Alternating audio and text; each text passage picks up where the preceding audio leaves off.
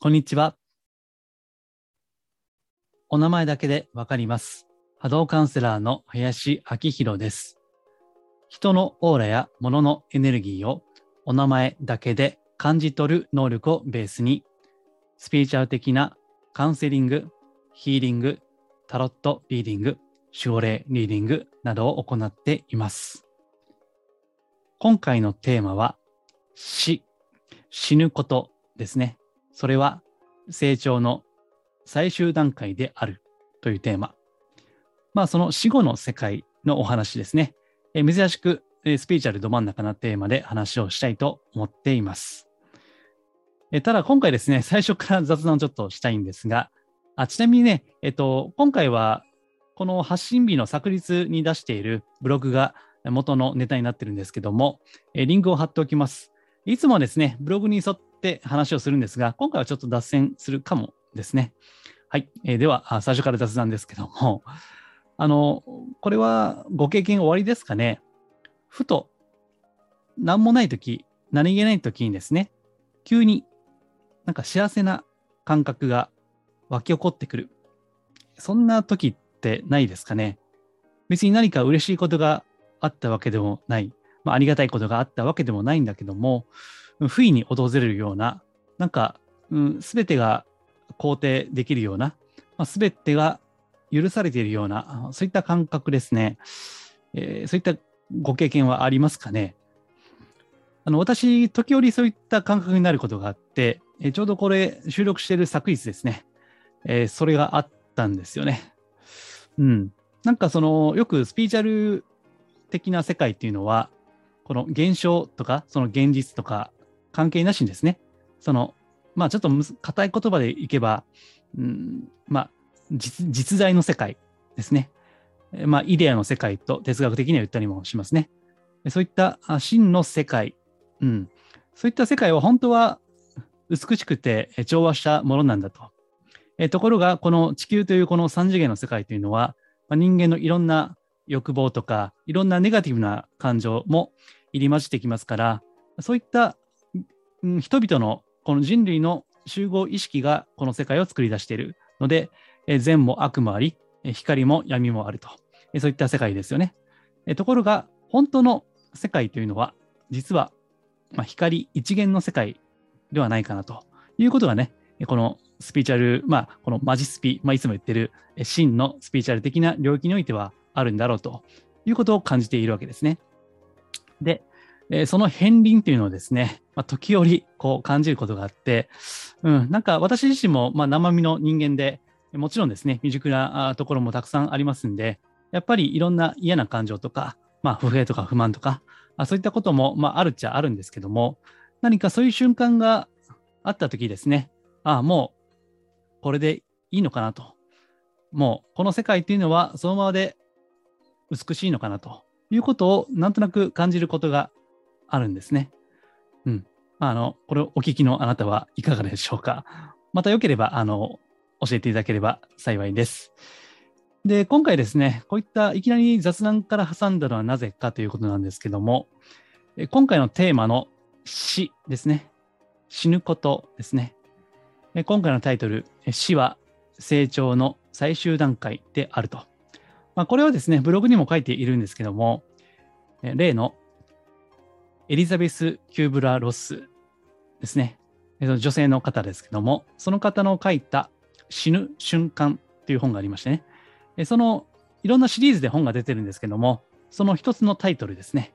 死は成長の最終段階であると。で、えー詳しくはブログに書いているんで、ぜひ、えーお読みいただきたいんですけども、えー最近ですね、ある、これまで私はあのヒーリングっていうのもですね、仕事としているんですけども、そのヒーリング、これまで何度かやらせていただいた方ですね、末期がんの方なんですけども、その方が最近お亡くなりになったということで、ご連絡をご家族の方からいただいたんですね。で、あの、まあ、これがあの死後の世界という話になってくるんですけども、まず、まあ、あんまりね、実は意外とここでは言ってないんですけど、まあ、死後の世界があるかないかみたいなね、そういった話ですね。でスピーチュアルがお好きであればですね、まあ、そういったのはあるんだろうという前提があると思いますけども、ただ、まあ、冷静に考えればですね、科学的には証明はされていないわけですよね。まあ、私はあの地に足をつけてやっていきたいんで、やっぱりこういったまだ完璧に完全に解明はされていないということは踏まえておきたいんですけども、まあそうは言ってもですね、普段ですね、冒頭でいつも言ってるお名前だけでわかります。でね、これはお名前だけ聞いたら、その方の波動、まあ、そのオーラですね。それがある程度わかるんですけども、これってね、実はその方が生きていようが、死んでいようが関係ないんですよね。うん、ですから、あのそういった、まあ、これはあくまで私個人の感覚ですけどもね、そういったことで普段から仕事をしている立場の人間から見ると、まあ、あの世というのはやっぱり、うん、まあ、あるんだろうなということを思うわけです。そして、え死んで仏様になるってね、この日本では、まあ、多分仏教的な価値観だと思いますけども、え死んだからといって、すぐさま仏様になるわけではないわけですね。えこれは波動というのはですね、これは前によく言って言ってましたけども、ごまかせないんですよ。ですから、いくらその社会的には活躍をね、していようとも、まあ見た目は華やかで美しく見えようともですね、もしその人の思い方、考え方、その感じ方ですね、それがネガティブであればあるほど、その波動ですね、オーラというのは、まあ、重いとか暗いとかね、なんかじめっとしてるとかね、そういった感覚があるんですね。でこれをね、あの、もう、これまでお名前だけでわかりますってね、実際お会いしていない方のこともいろいろ仕事で拝見してますんでね、ごまかせないんですよね。で、死んだら仏様になるわけではないわけです。え生前ですね、その方がもし、まあ、ネガティブな要素が強ければ、それは死後ですね、肉体を手放した後も残り続けるわけですね。死んだからすぐに光の存在ですね、になるというわけではないわけです。えそれで、え今回、直近のブログでご紹介した、ご案内した方というのはですね、もう、うん、よくその、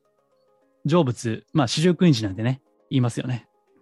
えところが、あこういったあの、すでに、こう、清まってる方ですね。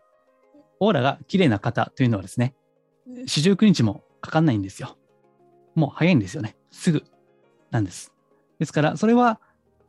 あの、よくね、ご冥福を祈るなんて言いますけども、冥福とは、まあ、これ、冥はあの世ですよね。えー、あの世での幸福ですね。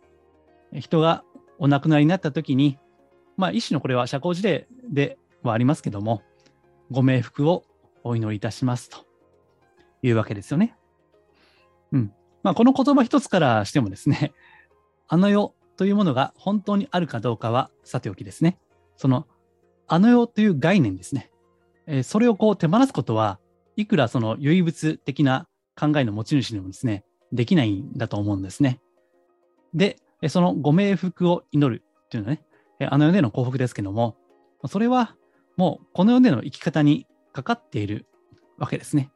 ですから、これはブログには書いていませんけども、この世とあの世というのは決して分離したバラバラになっているものではないんですね。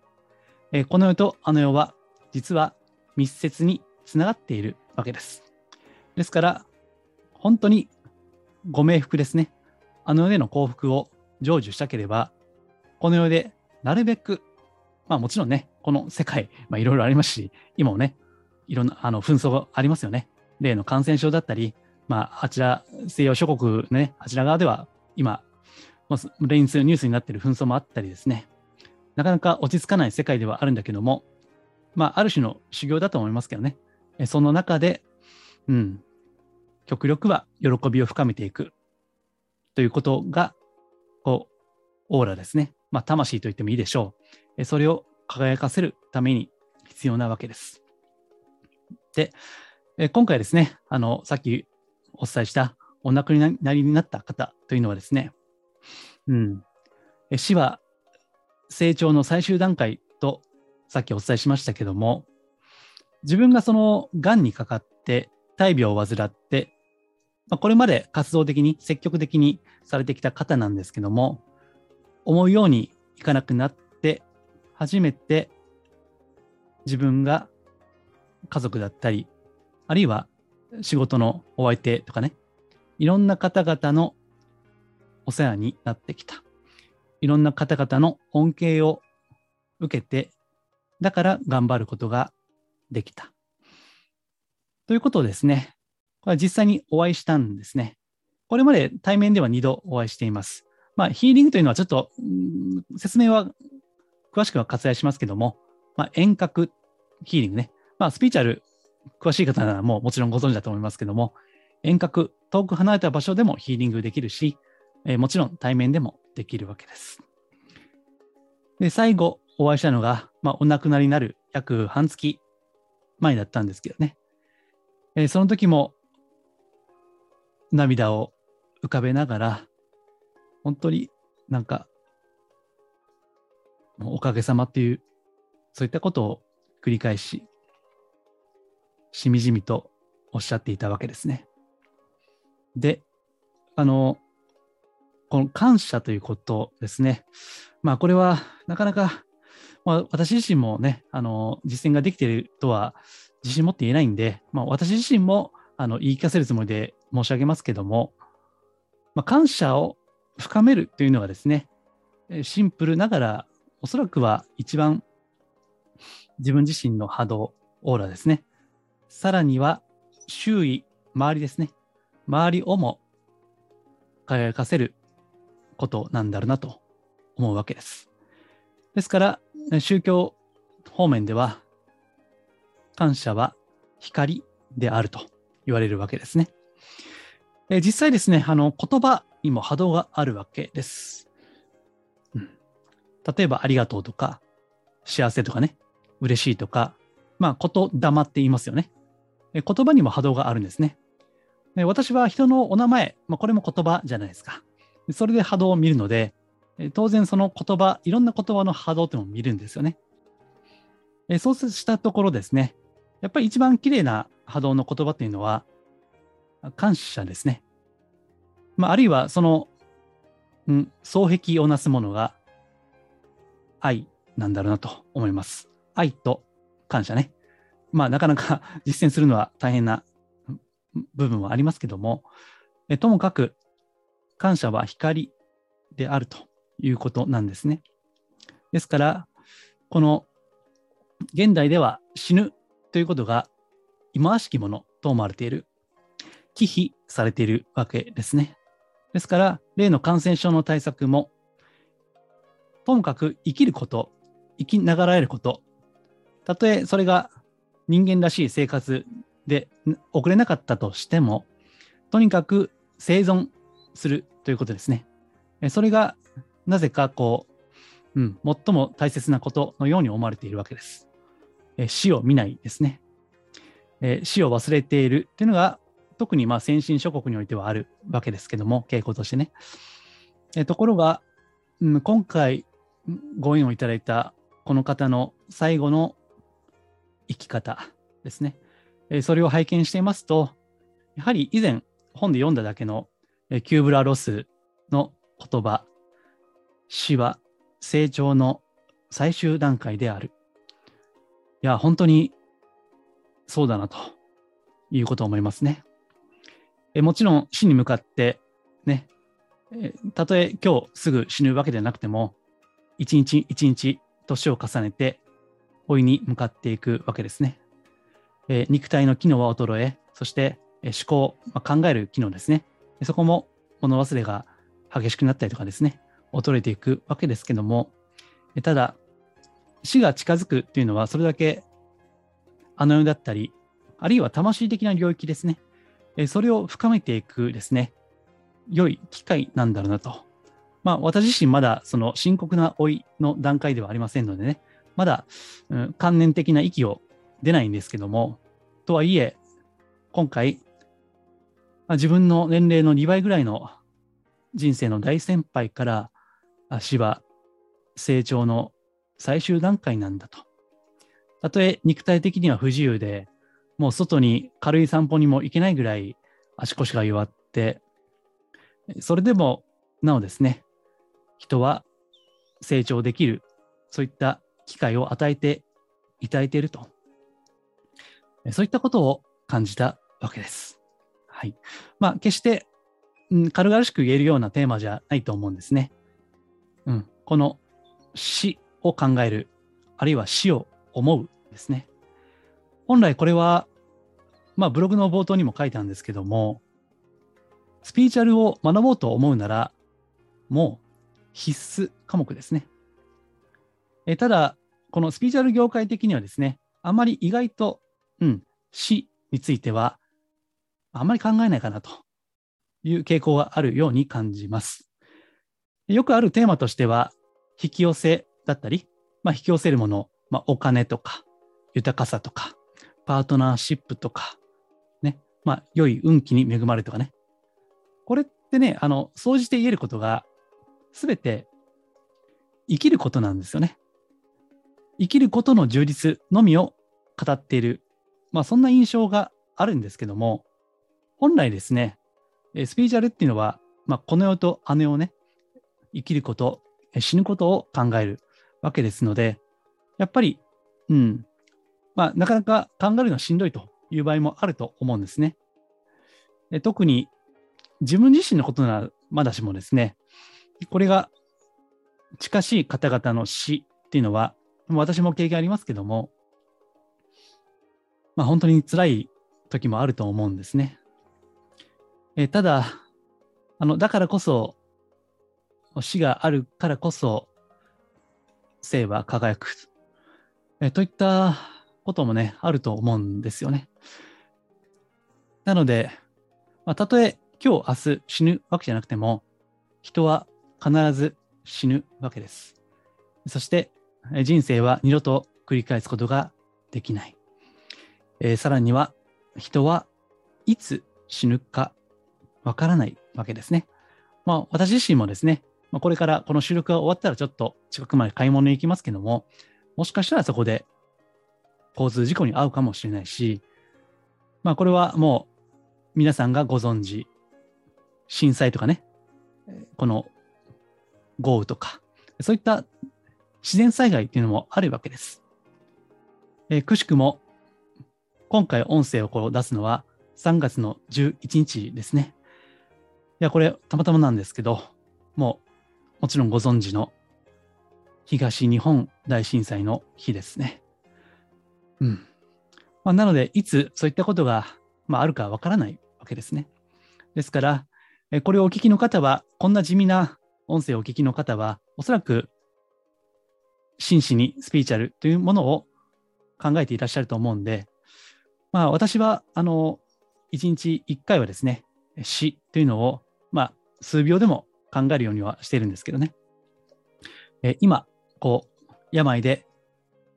苦しんでおられる方も、そうでない健康的な方もですね、等しくこの死というのは誰しも避けることができない最重要のテーマだと思うんで、まあ、ぜひですね、ブログも合わせてご参考にしていただければ幸いです。今回は死は成長の最終段階である。そして魂、波動を輝かせるには感謝ですね。それをこの、うん、濁った世界ですね。この善も悪も交錯するこの世界においてもなお深めていくということですね。まあ、冒頭でですね、ふと、なんか不意に幸せな感覚になるということを申し上げましたけども、うん、なんかこういった時間というのをもうちょっと増やしていきたいなと、個人的には思っています。まあ、その度にもですね、え、このマジスピ、まあ、真のスピーチャルの道ですね、え、これを通して、まあ、未熟ではあるけれども、え、魂というのを深めていきたいなというふうに考えています。はい。では、今回は以上です。ありがとうございます。